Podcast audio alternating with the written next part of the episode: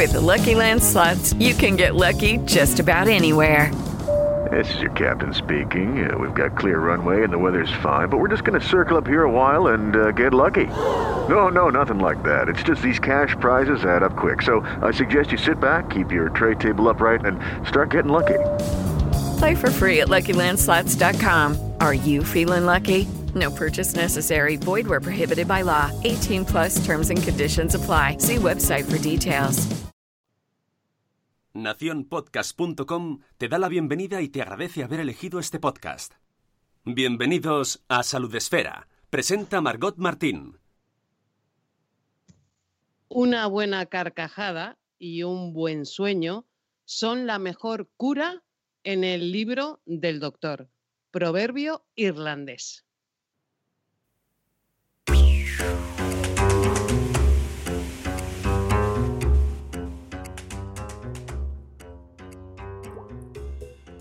Hola, ¿qué tal? Bienvenidos a Salud Esfera, quinta dosis ya de este programa que puedes consumir en formato podcast o en directo vía Spreaker. Nos oímos, ya lo sabes, dos veces al mes, siempre con la sana intención de hablar de salud, pero hablar con los que saben, porque eso nos da el rigor necesario para tratar estos temas. Y además lo hacemos siempre que es posible con una dosis de humor en la receta. ¿Quiénes hacemos posible este programa? Pues pendiente de todo, dentro y fuera de Salud Esfera, está Sun, Sune. Eh, Sune, hola. Hola, hola, buenas. Ya sabéis que este programa es una producción de Nación Podcast y además también tenemos con sus habilidades mágicas, coordinando todo y pendiente de los importantes, que son los oyentes de este programa, a ella, a la inigualable, la inigualable. La de la fantástica. Mónica La Fuente, muy buena. De verdad, mm, buenos días. Me encantan estas presentaciones. Me salgo con el ego. buenos días a todos. Bienvenidos a Salud Espera. Qué ilusión, qué ganas tenía ya. Bueno, que hoy nos vamos a. Bueno, por cierto, hoy nos vamos a ir un poquito más allá de la hora habitual, pero porque hemos mm, pensado que esto es bueno, que dediquemos eh, más tiempo a la salud, ¿no? Sí, sí, nos, han- nos lo han pedido, nos lo habéis pedido y nosotros os escuchamos y os damos más. Eso es, nos vamos a ir pues como a lo, bueno, ya veremos, ¿no? Pero a los 45 minutos, una Sí. cosa así de salud esfera. Hoy em, yo creo que tenemos un programa precioso como todos. Eh, nos vamos a acercar a, una iniciativa estupenda que surge en un hospital de Madrid, que es el Universitario de Fuenlabrada, em, pero que ya hay interés por trasladar esta iniciativa, este proyecto te ayudamos a otros eh, hospitales, ya hablaremos de ello. También creo, me da la impresión de que algo vamos a hablar, ¿no? De homeo- homeopatía, creo. Uh. Y además yo creo que también, mm, si nos da tiempo, vamos a tratar de dar algún consejo sobre la urticaria. Eh, además, eh, lo más importante de hoy, no estamos solos. Tenemos una invitada, eh, María Eugenia Galera, buenos días. Hola, ¿qué tal? Muy buenos días, ¿qué tal? Bienvenida a Salud Esfera. Muchísimas gracias. Eh, gracias por estar aquí. Eh, bueno, María Eugenia es enfermera del Hospital eh, Universitario de Fuenlabrada. Eh, María Eugenia nos va a ayudar a contar un poco este proyecto que se llama Te Ayudamos, que vamos a ir abarcando y conociendo poco a poco. Lo primero que te quiero preguntar, María Eugenia, es cuál es tu vinculación con este proyecto Te Ayudamos del Hospital Universitario de Fuenlabrada. Pues mi vinculación es que conozco a Belén, es compañera y enfermera también de urgencias de pediatría. Y vino con un- una iniciativa a, a la urgencia que era sobre autismo, pictogramas y adaptar un poco el- la urgencia a niños con necesidades especiales de comunicación. Yo es verdad que sobre autismo hace tres años no, no sabía mucho, sabía lo poquito que damos en la carrera y alguna pequeña inquietud más, sabía lo normal de, de nuestra profesión, pero es verdad que según nos hemos ido metiendo más y más y más, pues la verdad que, es un, un, lujo poder formarte, participar activamente y colaborar con familias que tanto necesitan que les llevemos un poquito de la mano en este ámbito. Mm, bueno, enseguida vamos a escuchar un reportaje, eh, pero Mónica, como siempre, vamos a saludar a la gente que nos puede seguir que estabas tú ahí diciendo que no me dejas saludar. No, no. Este programa, además, lo mejor que tiene es la gente que nos escucha y la gente que está ahí en el eh, chat. Así que eh, saludos a toda esa gente. Bueno, es que yo aquí mi función en el programa es de saludar. Yo soy la saludadora, que va con mucha salud también. Y tenemos que saludar a nuestros amigos en el chat, que ya sabéis que este programa es en directo desde Spreaker. Podéis participar. Hoy que tenemos invitada, eh, muchísimas gracias, María Eugenia, va a poder comentar contestar si tenéis alguna duda. Y tenemos con nosotros ahí en el chat a Marta Ribarrios, a Zora Grutuis, Zora Grutuis, a Iván, a Vanessa, y de verdad tienes tres, a Sem de Yo con estas barbas, a Ichel de Cachito a Cachito, Carlos Escudero de Blog Papá como Bader, a la señora Aquiles, tenemos también a, Judith Montalbán, a Lucy de Chivimundo, eh, ¿quién más? ¿Quién más tenemos por aquí? Bueno, pues por ahora estos son los amigos, esperamos que os podáis ir uniendo y compartir y comentar en el chat. Y eh, lo primero que vamos a hacer, Margot, es escuchar este reportaje que nos ha preparado nuestra querida Diana. Eso es, es un reportaje de presentación de este tema que vamos a desarrollar hoy, que vamos a hablar con eh, María Eugenia. Eh, lo escuchamos primero, conocemos un poco más este Te Ayudamos del Hospital Universitario de Fuenlabrada para una asistencia inclusiva en los hospitales y en los centros de salud y luego charlamos con ella. Vamos a escucharlo. Hola, me llamo Adriana, tengo cinco años. Adriana acaba de cumplir cinco años y tiene autismo. Me gusta, me gusta el baloncesto, me gusta el fútbol y el baloncesto y el tenis. Según nos cuenta Nuria, Adrián tuvo un desarrollo completamente normal, como el de cualquier otro niño. Pero al año y medio y sin razón aparente empezó a dejar de decir las pocas palabras que sabía. Papá, mamá, agua. Fue entonces cuando se dieron cuenta de que algo estaba sucediendo. Su pediatra, por casualidad madre de un niño con autismo y sospechando lo que ocurría, les derivó al neurólogo. Adrián cumplía 23 meses cuando llegaba el diagnóstico, trastorno del espectro autista la verdad es que al principio cuesta un poco encajarlo, porque la idea que tienes de, del autismo es un niño que está a lo mejor dándose golpes contra la pared, que, no habla ni dice nada, y, la realidad es muy distinta. Eh, Adrián es un niño que habla poquito, pero se sabe comunicar, es muy cariñoso, sabe expresar muy bien sus sentimientos, interactúa con otras personas y es capaz de, hacer muchísimas cosas. Son niños que se superan día a día. A día de hoy podemos definir los trastornos del espectro autista como una alteración que afecta al desarrollo de las habilidades sociales, comunicativas y lingüísticas, unas alteraciones que van a estar presentes a lo largo de toda la vida de quienes la padecen y por ende de su entorno. Y fue precisamente la necesidad de comunicación entre dos niños de 5 años lo que inspiró la creación de Te Ayudamos, un proyecto pionero en España en atención sanitaria que ha ayudado a cientos de niños como Adrián a tener una mejor experiencia en el hospital cuando tienen que acudir a hacerse pruebas o a una urgencia.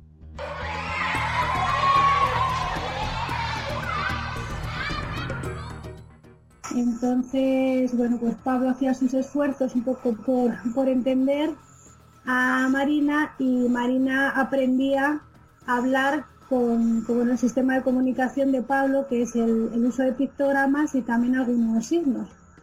Y bueno, digamos que, han ido los dos adaptándose para, para que al final lo que querían, que era es estar juntos y compartir tiempo. Belén Toribio, madre de Marina y enfermera del área del niño del Hospital Universitario de Fuenlabrada, fue muy consciente en aquel momento de la problemática que tenían niños como Pablo para hacerse entender y tuvo una idea plantear en el hospital en el que trabajaba la mejora de la asistencia sanitaria a niños con dificultades sociocomunicativas. Así que se animó a proponerle a Mamen Gómez, supervisora del área del niño, algunos cambios en la urgencia a través de la adaptación visual y funcional del entorno, pero también de la adaptación de los profesionales sanitarios. La cosa no quedó ahí y junto a otras tres enfermeras, Maru Galera, Nuria Trápaga y María Ángeles Antúnez y al técnico y dibujante Víctor Rodríguez se lanzaron a dar forma a un proyecto mucho más amplio, destinado a una mejora de la atención sanitaria en todas las áreas. Todo ello con el objetivo de evitar crear guetos sanitarios e ir más allá y hacer de la inclusión una realidad y no un simple conglomerado de buenas intenciones. Por ejemplo, nos ayudan a recortar los tiempos de espera, eh, permiten que tanto el niño como nosotros estemos en un ambiente mucho más distendido, sin aglomeraciones de gente, que pueda incluso eso, estar jugando eh, con un caballo de madera, jugando con el ordenador, mientras está esperando a que a que llegue el médico para, para realizar la consulta. Eh, nos dejan materiales para, para, trabajar con él, qué es lo que le van a hacer de, en, una determinada prueba. Eh, nos los podemos llevar a casa, luego los, los, devolvemos, nos envían secuencias de pictos de, de, qué es lo que va a realizar para que se lo podamos ir anticipando. ¿Y cuál es la valoración que hacen familias como la de Nuria y Adrián? Ojalá todos los hospitales y los lugares públicos nos facilitaran las estancias eh, de la misma manera que el Hospital de Fuenlabrada eh, nos lo está haciendo en la actualidad. Le tenemos mucho que agradecer.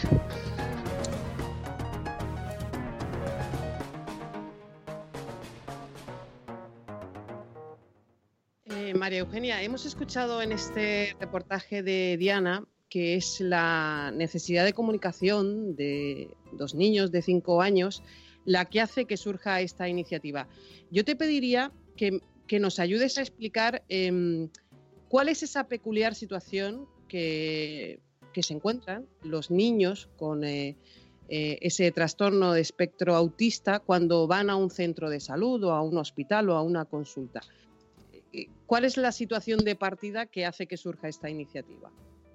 A ver, eh, empezamos a tomar contacto, Belén, con un niño de 5 años, Pablo, ya previamente diagnosticado de TEA, con un lenguaje expresivo pobre, comprensivo también pobre, en el lenguaje como lo entendemos nosotros. Entonces necesita apoyos, sistemas de comunicación aumentativa que se llaman pictogramas, eh, señalética, lenguaje bimodal, con signos, entonces Marina se adapta a Pablo y Pablo a Marina. ¿Nosotros qué hacemos? Lo llevamos al hospital, al ámbito sanitario. Tomamos contacto con familias, tomamos contacto con educación y vemos cómo desde educación lo hacen fácil. Y no solamente con pictogramas, sino también con signos o también tenemos pacientes que no tienen trastorno del espectro del autismo que necesitan un apoyo visual o un apoyo táctil con un 1, 2 y 3 porque son sordociegos con parálisis cerebral, no solo es autismo, que también está dentro del programa, sino cualquier afectación comunicativa y social. ¿vale? con niños. ¿Sí? Eh, estamos hablando de un niño em, que tiene un problema para comunicar lo que le pasa, para comunicar qué le duele, dónde está su, su problema que le lleva al hospital, el niño y el padre que va con él, claro, o la madre. Y el, adulto. Lo que el adulto lo que hace es ayudarle a comunicar, eh, entre, otras cosas, lo que le pasa, dónde le duele, ¿no? Sí, la idea es que hagamos partícipe al niño activamente en su proceso de salud, en su proceso del cuidado, no solamente al cuidador principal, que es el papá o la mamá, que para nosotros su acompañamiento y su indicación es muy importante, sino que también interactuamos con el niño en la medida que el niño necesita, con los apoyos visuales que él está habituado a manejar. Si es una extracción de sangre, preguntamos al papá cómo se comunica, si utiliza pictogramas, lenguaje bimodal, utiliza foto, objeto real. Es un traje a medida y el papá nos indica. Cuando nosotros detectamos un niño con estas necesidades, le contamos el proyecto, le contamos el programa en qué consiste y rellenamos un formulario en el cual apuntamos todas las características del niño y así otros sanitarios que vayan a tomar contacto con ese paciente sabe de qué manera se tiene que comunicar. Debemos de comunicarnos siempre antes de abordar a un paciente, niño o adulto que tiene una necesidad determinada, una carencia especial, bien porque sea tenga trastorno del espectro del autismo o cualquier otro síndrome o simplemente tenga problemas de comunicación, niño o adulto. Yo como profesional me debo de adaptar a él. Claro. Fíjate si es importante, que es que estamos hablando de poder comunicarnos para decir, eh, em, decir, para comunicar qué nos pasa, qué nos duele. Eh, yo supongo que esto requiere, por ejemplo, eh, la formación del personal. El personal tiene que estar formado para saber cuáles son las necesidades de esos pacientes o entender que, que hay que estar pendiente de esa forma de comunicación especial, vamos a decirlo así, que establecemos con cada uno para saber llegar a ellos y hacer que se sientan bien y poder cubrir sus necesidades sanitarias. En el Hospital de Fuenlabrada, desde el 2015-2016, estamos dando cursos de formación. Eh, los formadores son psicoterapeutas, son los PTs, son logopedas, somos profesionales del equipo que estamos cualificándonos también. Entonces hacemos una agrupación de, de cursos el primero es alteraciones sociocomunicativas en el ámbito sanitario. Contamos un poquito las características que tienen estos usuarios. Luego también eh, contamos con logopedas del Centro de Educación Especial Sor Juana Inés y Juan 23 para formarnos en los sistemas de comunicación aumentativo alternativo. ¿Vale? Porque es verdad que nosotros ahí navegábamos poco, así que a los coles le pedimos que nos den formación a los centros escolares que tienen estos alumnos. Y luego también a una psicóloga también en apoyo conductual positivo, ¿vale? Para cuando evitar las conductas disruptivas que se pueden encontrar en un momento dado y si la tenemos, cómo enfrentarnos a ella, cómo podemos abordarla de la manera más adecuada, más saludable para que el niño sufra lo menos posible. Enseguida vamos a escuchar eh, audios de experiencias, pero eh, te quería preguntar, eh, bueno, me has contado lo que se ha hecho, pero yo ah, quiero que sensaciones, ¿no?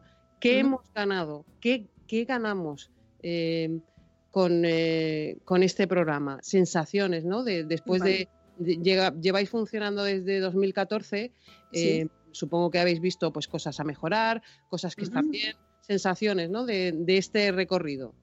Pues te llevas una sonrisa de un niño, las sensaciones de, de un padre mirándote ojiplático diciendo, no solo tengo que explicarte qué características tiene mi hijo y tú con cara de asombro diciendo, me da igual, no sé, yo solamente voy a pincharle o voy a ponerle un yeso, sino que entiendes cómo se tiene que manejar a un niño con estas características y además sabes abordarle y sabes sacarle una sonrisa. ¿Qué me llevó el proyecto? Su sonrisa.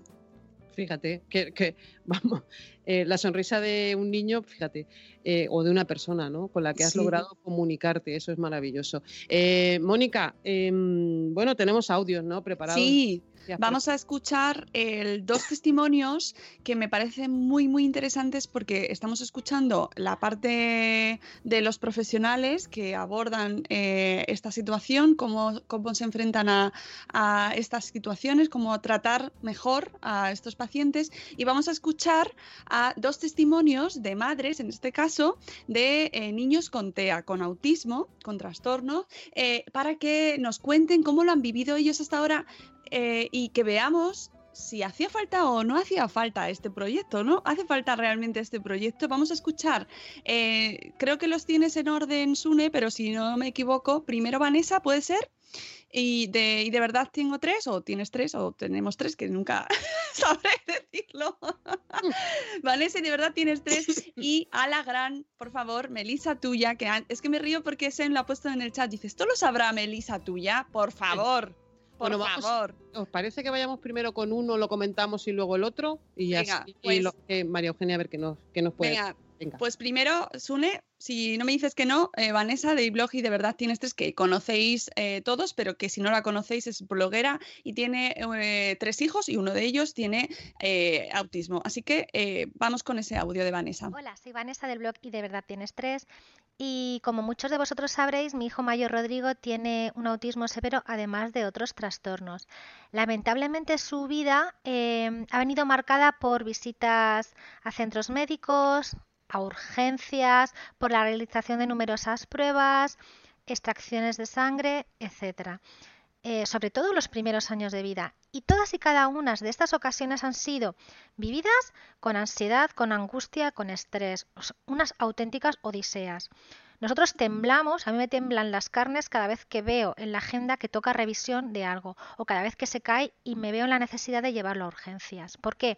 Porque él no gestiona bien ni sus emociones ni la ruptura de rutinas. Además eh, del autismo tiene una discapacidad intelectual importante y es muy complicado eh, hacerle entender eh, los cambios en su día a día, sobre todo porque no te da feedback al no tener lenguaje.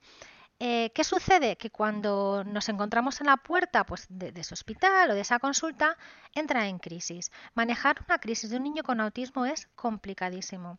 Él lo lleva fatal, nosotros lo llevamos fatal y, mm, a ver cómo haces entender a ese personal sanitario que no tiene experiencia, que no tiene formación, que lo que necesitamos es paciencia, que lo que necesitamos es tranquilidad y, que él pues ya irá encontrando su, su momento de, de relax para poder atenderle.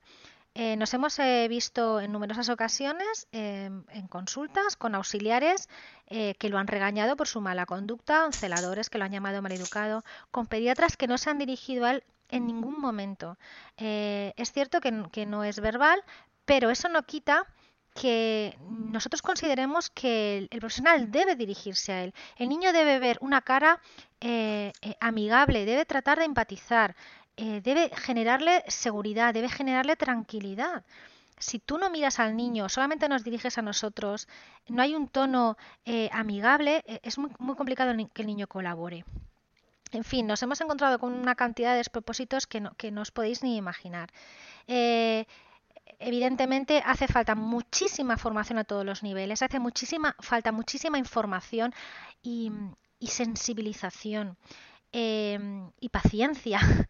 Eh, además, necesitamos trabajar en conjunto, las familias y, y los equipos médicos. de nada sirve que yo en casa le anticipe mediante pictogramas eh, y una secuencia de acciones, lo que va a pasar, pues mira, este es el lugar al que vamos a ir, aquí eh, vamos a ir a recepción, van a cogernos los datos, vamos a ir a consulta, etcétera, etcétera, etcétera. Sí, cuando yo llego a ese lugar, no hay nada que a mi hijo le dé una referencia que pueda comparar con lo que le hemos estado preparando en casa. Necesitamos trabajar en equipo para que esa ansiedad que le genera eh, esa ruptura de rutinas, esa novedad, eh, se vaya disminuyendo, se vaya atenuando y, y, se pueda trabajar con él. Em, en muchísimas ocasiones hemos tenido que volvernos a casa sin poder sacarle sangre, sin poder hacer una resonancia, sin ni siquiera poder hacer una visita de rutina a, un médico que tan solo tenía que mirarle y hacerle unas pequeñas pruebas. Eh, por eso se agradecen tanto estas iniciativas porque son realmente necesarias y solo de esta manera eh, podremos conseguir que nuestros hijos tengan la atención sanitaria que merecen. Gracias. El testimonio de Vanessa, María Eugenia, eh, eh, claro, nos llama la atención, eh, bueno, sobre todo lo que hemos estado hablando y también sobre otro aspecto que tal vez no hemos tratado. No es solo em, conseguir establecer una comunicación, sino conseguir que estén tranquilos. O sea, que no sea una tortura ir al médico, ¿no? Y tal vez lo conseguimos gracias a esa comunicación. No sé qué te parece. Mira, nosotros tenemos un caso de un niño porque, a ver, nosotros tenemos un, se llama ANAPAN. ANAPAN es un protocolo dentro de Te Ayudamos que lo que hacemos es extracciones en un ambiente más relajado, con la anticipación, estructura que los niños necesitan en la medida que cada niño necesita, de 8 o 9 de la mañana de lunes a viernes. No van a extracciones eh, generales, sino que se vienen a urgencias de pediatría, tenemos ese huequito un poco más relajado de tiempos entonces nos sentamos en la consulta con el niño, le dejamos su juguete favorito, una tablet o lo que él quiere. Eh, anticipamos, estructuramos como los papás hacen desde casa y lo hacen también en, en la consulta. Dejamos a las papás acompañarle en todo momento. Pinchamos con los niños sentados. Anticipamos, estructuramos y le decimos que al final de la venopunción van a tener un premio recompensa, un juguete, un dibujo, algo que les guste, un achuche, que les pueda gustar, un vamos a saltar, vamos a reír, vamos a jugar, porque te lo has ganado, lo has hecho fenomenal. Y teníamos un caso de un niño que le pasaba lo mismo que, al peque de Vanessa, que no había manera de abordarle, que era un trauma cada vez que venía, que era horrible.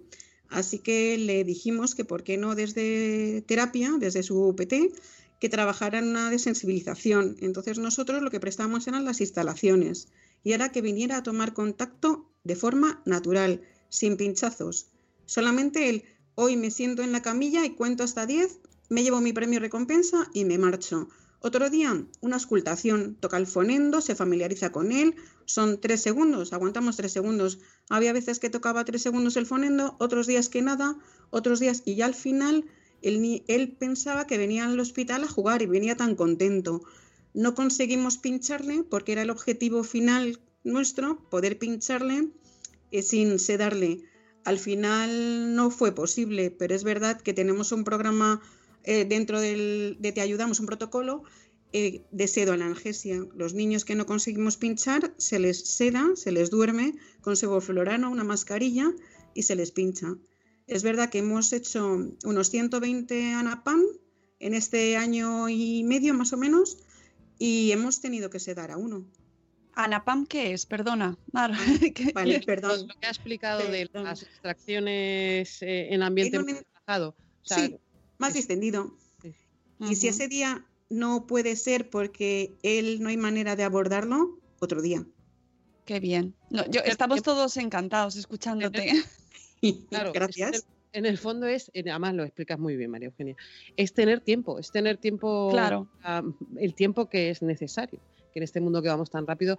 Eh, Mónica, vamos con el otro audio. Sí, en este caso es, que ya lo he anunciado antes, eh, se trata de Melisa Tuya, que no podía faltar en este programa porque es madre bloguera, autora del blog Madre Reciente y autora del libro Tener un hijo con autismo. Y pues, cuando se nos ocurrió solicitar estos testimonios, pues no podíamos eh, olvidarnos de Melisa, por favor, así que vamos a escucharla. ¿Cómo ha sido la experiencia con Jaime en hospitales y con personal sanitario? Bueno, pues eh, así en líneas generales diría que buena, porque la verdad es que tal vez sea una cuestión de suerte, pero todos los profesionales que nos hemos encontrado en atención primaria o especialistas siempre han sido muy empáticos, han entendido que Jaime tenía autismo, yo enseguida lo he dicho, y, han sido pues muy cuidadosos en intentar eh, pues eso, ayudar en, lo que fuera posible para hacer la experiencia lo más fácil posible. Es verdad que conocimiento no hay mucho, ¿eh? que, que preguntan y es bueno, que pueden hacer, que no, que les gusta, que no, que, mm, que qué cosas eh, necesitan nuestra ayuda, que no. La disposición siempre ha sido buena, pero el conocimiento de lo que es el autismo realmente poco. También es verdad que como el autismo es algo tan complejo y el espectro es tan amplio y varía tanto en función de las personas, es normal que te lo encuentres de esa manera. Y, y lo que hemos encontrado también poco, salvo en, en la unidad MITE de Gregorio Marañón, es eh, otros facilitadores de la comunicación, pictogramas, fotos, cualquier, cualquier sistema para hacer entender a un niño con dificultades en el lenguaje lo que hay que hacerle o lo que no hay que hacerle. En ese sentido es verdad que, que saliendo de sitios que estén muy, muy preparados, muy formados, pues no ves nada. Hemos tenido más problemas, fíjate, con todo el tema administrativo de los hospitales. En el especialista muy bien, pero luego sales del especialista, hay que coger una cita, la cita supone mucho tiempo de espera, en un entorno en el que a lo mejor hay mucha gente y no es el más apropiado. O, bueno, nos han pasado anécdotas malas, eh, pérdidas de expedientes, eh, que han hecho que se retrasen pruebas. Normalmente la, las malas experiencias y las peores situaciones no han venido relacionadas con el personal sanitario, sino con el personal administrativo de los centros hospitalarios. El peor yo creo que fue cuando Jaime tenía menos de tres años y le estaban haciendo las pruebas de descarte para ver que no era ninguna otra cosa, que hubiera pasado desapercibida. Y bueno, tenían que hacerle una resonancia magnética, tenía que, tenía que someterse a anestesia general. Fuimos con él en ayunas y sin haber bebido agua. Y fue una de esas veces, porque hubo tres, que el expediente se perdió en el Niño Jesús. Que el Niño Jesús, de hecho, pedimos el traslado porque los profesionales sanitarios eran estupendos, pero administrativamente hubo varios errores que consideramos graves. El expediente se perdió, no aparecía por ningún sitio. Yo tuve que estar recorriendo y reclamando por el hospital sin parar. Eh, al final, pues una reclamación que no sirvió para nada más que para que me pidieran disculpas porque Jaime estuvo dos horas esperando, se pasó su hora sin tomar agua, sin, sin poder darle comida, pese a que le insistía, sea, él insistía en, pedirla. Y, y, dos horas enteras hasta que por fin pasó, le, le durmieron y, y, pudieron hacerle la resonancia. Y eso pues no se puede consentir, pero ni con Jaime que tiene autismo, ni con ningún niño realmente. Eh, así que bueno, en general, bien. También es verdad que yo soy optimista y tiendo a mirar las cosas desde un punto de vista positivo. Y, y nada, gracias Mónica por permitirme estar un ratito de nuevo con vosotros. Adiós. Bueno, la experiencia de Melissa ha sido diferente, ¿no? En cuanto ha sido más positiva, aunque más negativa en otro, en otro ámbito, ¿no?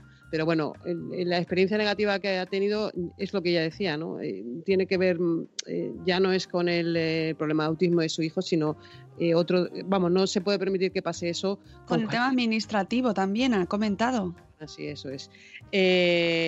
María Eugenia, bueno, estamos hablando con María Eugenia, que es enfermera del Hospital eh, Universitario de Fuenlabrada, donde se lleva a cabo este proyecto, este Te Ayudamos. Eh, no sé si te suscita algún comentario lo que hemos escuchado de Melisa. Conocíamos a, Gregorio Marañón con el proyecto que tiene allí, Amitea. Es un referente a nivel de España, Europa. Es una suerte tenerlo aquí en Madrid. Eh, es verdad que hay familias que nos comentan que viven en Fuenlabrada y van a, Gregorio Marañón y nos dicen, ah, bueno, pero si vengo a Fuenlabrada, eh, ¿me tengo que borrar de Gregorio Marañón y tengo que venir aquí al neurólogo? Digo, no, simplemente es si a las 4 de la mañana tu peque se ha caído y se ha hecho una brecha, que sepas que el hospital de Fuenlabrada te podemos suturar, no tienes que ir a Gregorio Marañón porque saben que las características de tu hijo son X.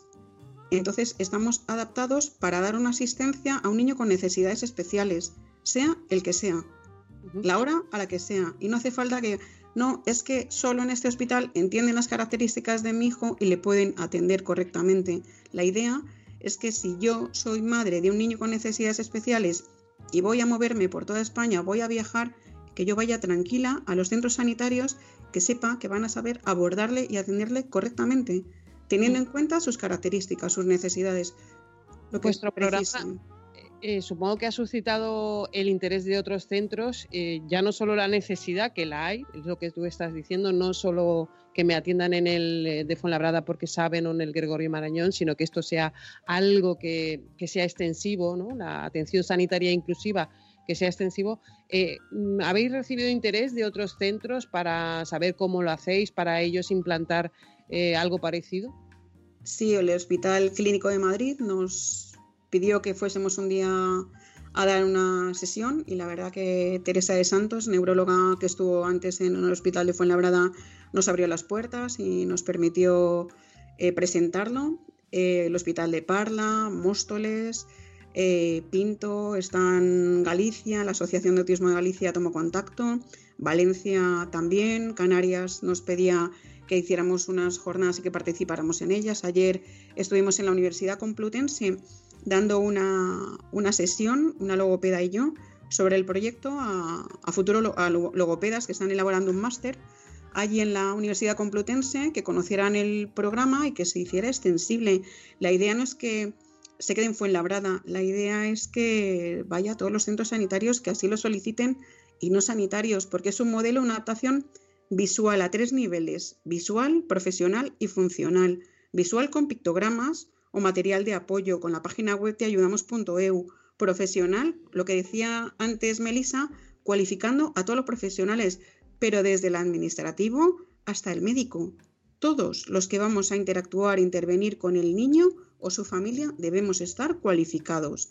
Y la adaptación funcional, lo que ella decía de es que claro, es que rompe las rutinas, es que necesito, pues aquí lo que hacemos es agrupamos las citas para que vengan las menos veces posibles al hospital. Si tiene cita en dermatología, en digestivo, en urología, intentamos que el niño venga una vez nada más, no 20 veces a 20 consultas. Intentamos hacer una especie como de puzzle, un rompecabezas a favor de, que, de romper lo menos posible a sus rutinas diarias y hacerlo de forma adecuada y que todos los profesionales estemos formados, todos los que vamos a interactuar con el niño o con la familia, sabiendo las características y el abordaje específico. Celadores, técnicos de rayos, todos, absolutamente todos están en este proyecto.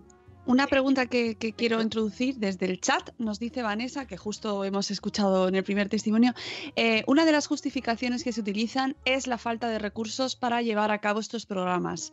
Margu, ¿cómo lo habéis gestionado económicamente y a nivel de recursos personales? Esto, es decir, ¿os ha apoyado el hospital? ¿Es necesario que el hospital se eh, em, involucre eh, desde arriba para que vosotras podáis hacerlo o parte desde abajo y lo tenéis que subir a dirección?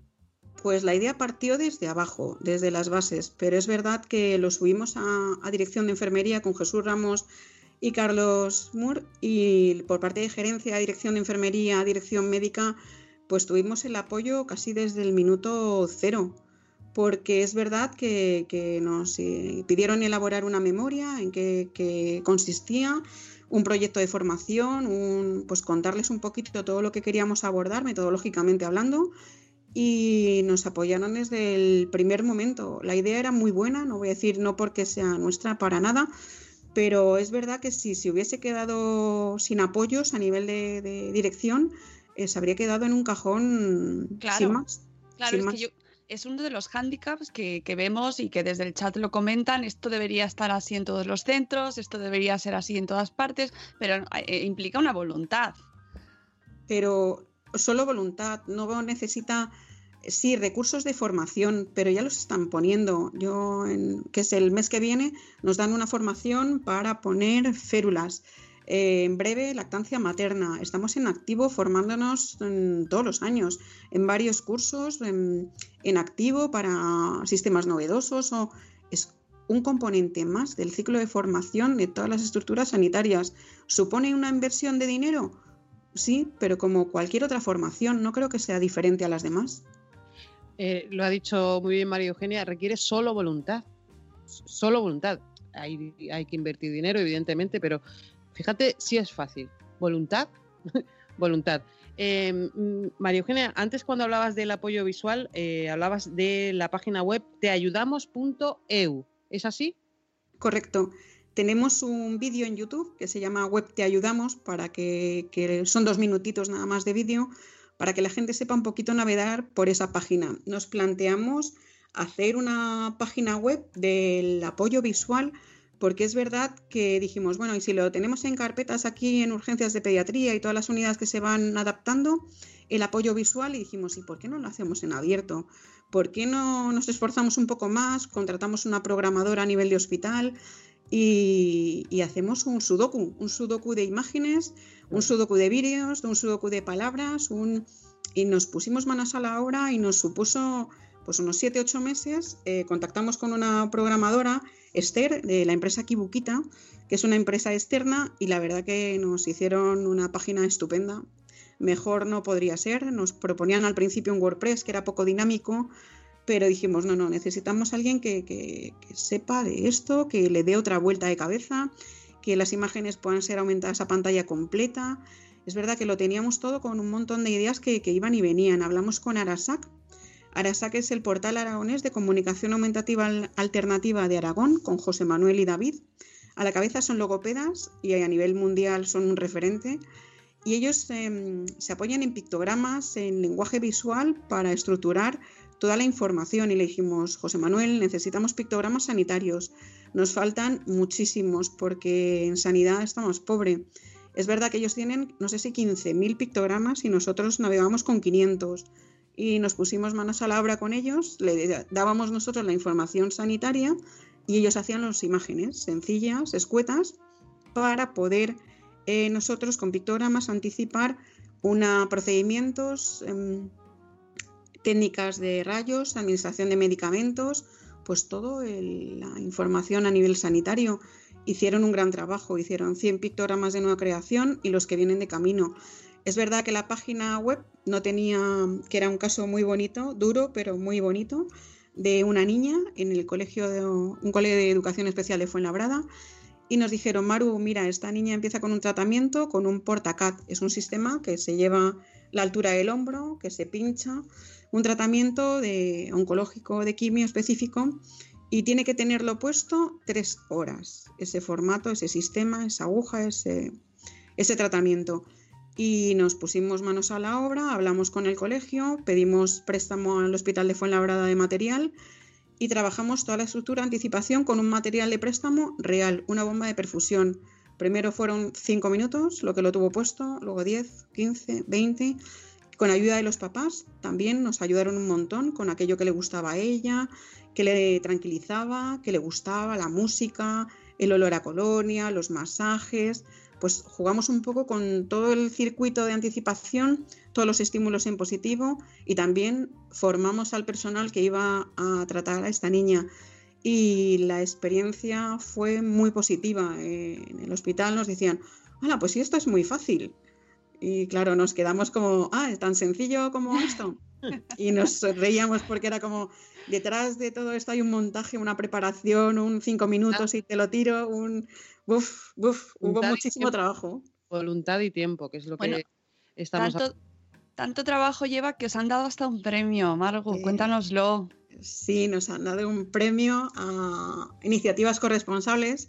Eh, FUDEN, Enfermería en Desarrollo, que da premios anuales a, siete categorías y la verdad que, es un honor que, que, hayan contado con nosotros como, como proyecto y el llevarnos el premio, bueno, fue, fue, vamos, gratificante 100% y nos decían, bueno, pero se habrán dado dinero. Y no, no nos han dado dinero, nos han dado un ánimo seguir luchando porque, porque lo estáis haciendo bien. Entonces eso vale oro. Premio Enfermería en Desarrollo que concede la Fundación para el Desarrollo de la Enfermería, no es un trabajo, es así. parece, parece. Lo recogían eh, Belén Toribio en la gala celebrada el pasado 23 de noviembre en el Círculo Bellas Artes en Madrid. Eh, María Eugenia Galera, ha sido un placer. Eh, Mónica, maravilloso, ¿no? Hablar de, esto. Ha sido un placer. No sé si quieres eh, algo que nos dejemos en el tintero. Y nada, yo tengo que darle las gracias a Mónica por permitirme disfrutar de historias como esta. Ay, qué bonito. no, gracias a Margu por, por contárnoslo, porque además nos transmite, creo que a todos los que la estamos escuchando, la, el cariño y la pasión que le deben poner a todos sus pacientes. Y eso, a todos, como somos padres y madres, pues nos hace mucha ilusión. Y sobre todo en el chat, que tenemos gente muy implicada y, y padres que viven estas situaciones muy de cerca, pues oye, te llena de esperanza y de ilusión. Así que muchas gracias por este proyecto tan bonito, Margu, a ti y a todo el equipo. Muchísimas, muchísimas gracias por darnos voz, por permitir contárnoslo, que estamos en abierto, que es extensible, que es exportable, que no cobramos porque se exporte, para nada, eh, cobramos una sonrisa y un gracias. Uy, qué bonito. Enhorabuena proyecto y gracias por haber estado con nosotros en Salud Esfera y gracias por la sonrisa que habéis dejado además en... sí, que si te quieres quedar te puedes quedar hasta que terminemos, Margo, ¿eh? Tú, como, tú siéntete libre. Yo de verdad daros las gracias y deciros que en la semana que viene vamos a hacer una exposición de dibujos.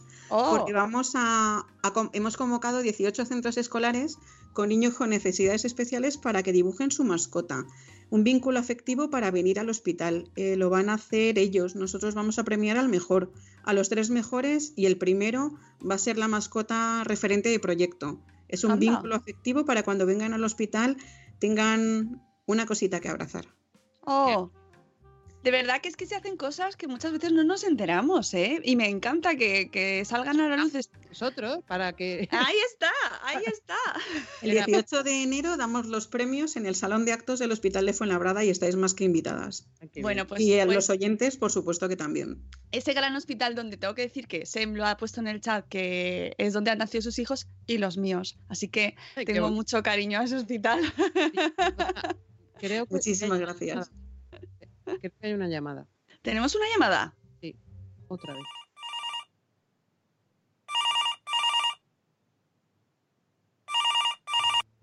Hola, salud esfera, soy Minchi, estoy muy preocupado, estoy aquí con la Menchu que no me deja tomar homeopatía. Hola, salud esfera, aquí estamos los dos juntos deseando mm, hablar un rato, un rato juntos. Hablar, que alguien me apoye, porque vale, es cierto, vale que ahora la homeopatía no vale, pero es que a mí me hace efecto. Vamos a ver, vamos a ver, Minchi, la homeopatía no te ha hecho efecto nunca, no me digas tonterías porque te toma las bolitas y luego vienes corriendo detrás de mí, que quieres que te dé algo. No, no, no, no, no. a ver, la forma de la bola, la, dosis de la bola, quiero decir, es un placebo, pero que los placebos hacen o no efecto, hacen efecto. Ahora que me he enterado que no funciona, estoy tan contento porque digo, por lo menos no tiene efectos secundarios. Vamos a ver, tú dime si me podéis decir, por favor, una bolita que se toma, que, se, que no las puede tocar ni con la mano, ni el aire le puede dar, ni casi le puede hablar cuando las está tomando, que lo hace de continuo, varias veces al día, en dosis rarísimas, y me dice, no puedo mezclar nada con las bolitas. No, digo, no. pues tú, eh, No vamos puedo ni- lavarme ni- los dientes con menta. No puede, la menta no puede acercarse, digo, como la clitonita con- para el Superman. No, o sea, tú dime a mí, dime a mí esas bolitas. Que, Minchi, ¿te hacen algo las bolitas? No, y tampoco se puede Di la tomar verdad. chocolate. Que sí me hacen, que yo me tomo las que bolas. ser sincero en Salud Esfera. En, luego ya con tus amigos lo que quieras. Aquí en Salud Esfera. ¿Te hacen a efecto esas bolitas? Sí, me hacen efecto. Vienes y por corriendo eso detrás de mí. Me sigue la alergia, me sigue la alergia. Bueno, yo te digo una cosa. Las bolas, el ritual de tomárselo, de abrir la tapita, en medir, Eso o sea, una- mirar son el unas nombre. tontunas, son unas tontunas. Intentar hijo. aprenderse los nombres que son como de los muebles de Ikea. Vamos, a anda. mí eso me gusta, me llena. Vamos, anda. Pues, No. pues, ¿sabes lo que te digo? A ver si hay huevos para usarlos como anticonceptivos, la homeopatía. Bueno, oye, oye, no A te metas si hay- en mi vida, por No, favor. A ver si, a ver si se atreve alguien a utilizar la homeopatía como anticonceptivo. se llenaba de niños y de bolitas el planeta. Cada cosa tiene lo que tiene, cada cosa tiene.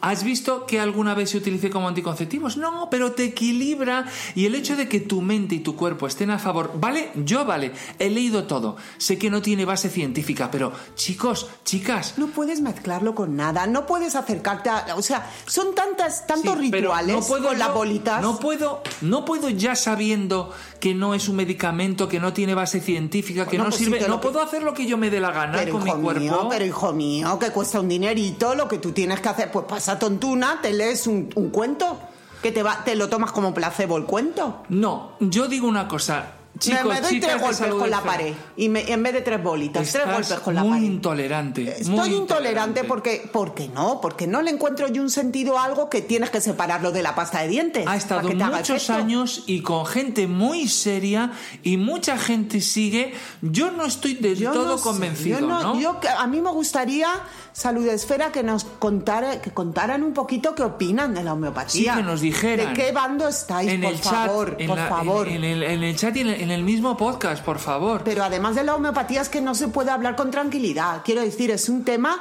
que, que- que cuando se debate uno se pone muy Me has nervioso. puesto muy tenso. Me voy a tomar unas bolitas, aunque sé que no, pero me las tomo yo, ¿vale? mía, dame aunque a solo mí, sea para dame que a mí, hay para los relax. Que te dio homeopatía encima. Anda ya. Hasta luego, Salud Esfera. Hasta la semana, hasta el podcast que viene. Hasta el, os queremos. Os queremos mucho. ¡Qué grandes son! Por favor, poco tenemos que decir sobre este tema, yo creo. Somos muy intolerantes a la, a la homeopatía. Es cierto, es cierto que hay noticias contradictorias con el tema de la homeopatía. Eh, te cuento, por ejemplo, la semana pasada se, su- se supo que la Comisión Europea abría un expediente a España por eh, eh, em, las Por venderla. Claro, por venderla. Entonces la gente se empieza, ah, claro, entonces es que está bien. No, el problema es que en otros países es legal y aquí no es legal porque no está bien. Y entonces no es que el, expediente sea porque está bien la homeopatía, sino es un tema más bien de productos, de comercialización de productos y de libre mercado. Pero eso no hace que la homeopatía esté bien.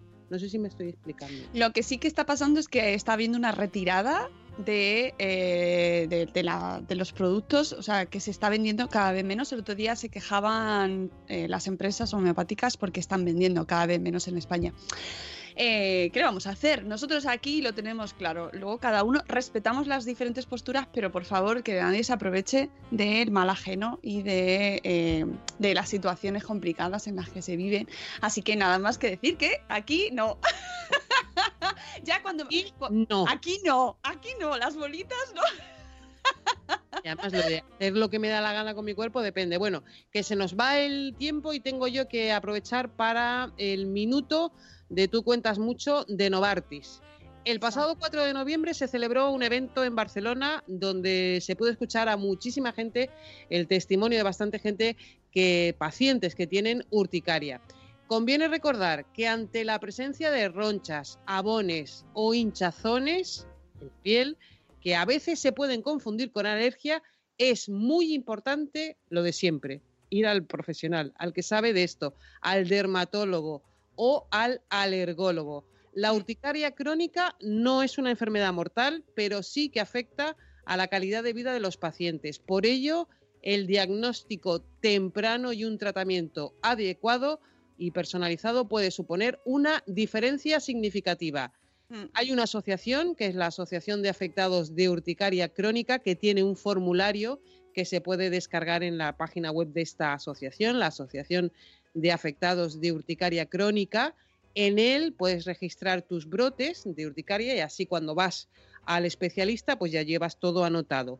Si eres más de aplicación, eh, pues hay una aplicación para móvil que se llama Urticaria App con la misma función que lo anterior y por supuesto, como siempre, estas y otras informaciones pues las tienes en la página web de tucuentasmucho.com. Déjame decir también que eh, hemos lanzado, con motivo de esta campaña de darle la vuelta a la urticaria, que es con, motivo de esta, acción, hicimos estos eventos en Barcelona y haremos en Madrid también, eh, lanzamos un carnaval de post en la, junto a la comunidad de Madre Esfera, ya sabéis, los hermanitos de Salud Esfera o los hermanazos, porque son los hermanos mayores, en la que se buscaba que los blogueros nos contasen de su propia mano sus experiencias vitales en las que han tenido que darle la vuelta a su propia situación cómo se han convertido en protagonistas activos de su vida y cómo han tirado adelante con esa situación. Eh, solo decir que el retraso medio de diagnóstico de la urticaria crónica es de dos años desde que aparecen los primeros síntomas de la enfermedad porque se confunden con otras patologías y alergias. Y eso es lo que nos, nos eh, incidían mucho en el evento, que hay que diferenciarlo mucho de, de las alergias. Y eso provoca que muchos de los pacientes tiren la toalla y dejen de buscar ayuda. Por eso esta campaña Dale la vuelta a la urticaria lanza a los pacientes el mensaje de que son ellos quienes deben tomar también un rol activo frente a su enfermedad, ir a su médico, pedir ayuda e informarse de qué pueden hacer para que se mejore su calidad de vida. Es decir, que no lo dejen, que no tiren la toalla y que le den la vuelta a la, tortilla y a su enfermedad. Y eso eh, en eh, asociación o sea, en colaboración con la Asociación de Afectados de Urticaria Crónica, como has dicho tú antes, Margot. Y eh, ya está, con esto. Tirar la toalla es una cosa que sirve para cualquier ámbito de la vida. Exacto. no hay que tirar la toalla nunca. Bueno, pues eh, al final más de 45, somos unas monstruas. ¡Ah! ¡51! Bueno, que ha sido maravilloso. pero lo he disfrutado muchísimo, Margot. Hoy sí, hoy sí. Hoy lo, hemos gozado, ¿eh? Una pregunta, ¿lo del 28 de diciembre que volvemos es una inocentada o es en serio que volvemos el 28? No, es, cierto, es cierto, pero ha caído por casualidad, pero, pero tendremos programa el 28 de diciembre y, programa también, ya sabéis, con esta duración extendida como las películas de Star Wars, duración extendida, versión del director. Bueno, pues a ver, gracias a todo el equipo que hace posible este Salud Esfera. Eh, y nos vamos. Nos, vamos, chicos. Nos vemos el Día de los Inocentes. Ese día se casaron mis padres. ¡Oh! Fíjate que inocentada más buena. Y además, bueno, ya te cuento esa historia. Eh, estaba uno en, Tenerife, que es de donde yo soy, y otro en Venezuela, por poder. Se dice. Muchas gracias a Margu, a nuestra invitada maravillosa, nuestra enfermera del Hospital de Fuenlabrada, María Eugenia Galera, a ella en representación del maravilloso equipo que compone todo este proyecto de Te Ayudamos, que nos ha encantado. Muchísimas gracias. Que no sé si sigue o se ha marchado, porque creo que ya no estaba. Sí, un minutillo. sí, sí que está. Gracias, Margu. Un besazo muy fuerte. A vosotros. Si queréis tomar contacto con el hospital o con el equipo, ahí os tenéis. Gracias, muchas gracias. Un placer ha sido, el placer ha sido nuestro contar eh, ese proyecto tan eh, maravilloso y esperemos que con ese poquito de voluntad que hace falta eh, llegue a, más hospitales, a más centros y, podamos contribuir con el programa de hoy a que eso sea posible. Nos vamos. Amigos, nos vamos, os queremos mucho. Que la salud nos acompañe siempre. Adiós.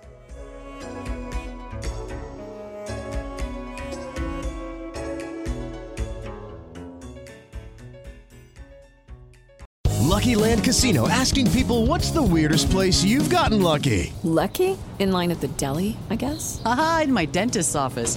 More than once, actually. Do I have to say? Yes, you do. In the car before my kids' PTA meeting. Really? Yes. Excuse me, what's the weirdest place you've gotten lucky? I never win and tell. Well, there you have it. You can get lucky anywhere playing at LuckyLandSlots.com. Play for free right now. Are you feeling lucky? No purchase necessary. Void where prohibited by law. 18 plus. Terms and conditions apply. See website for details.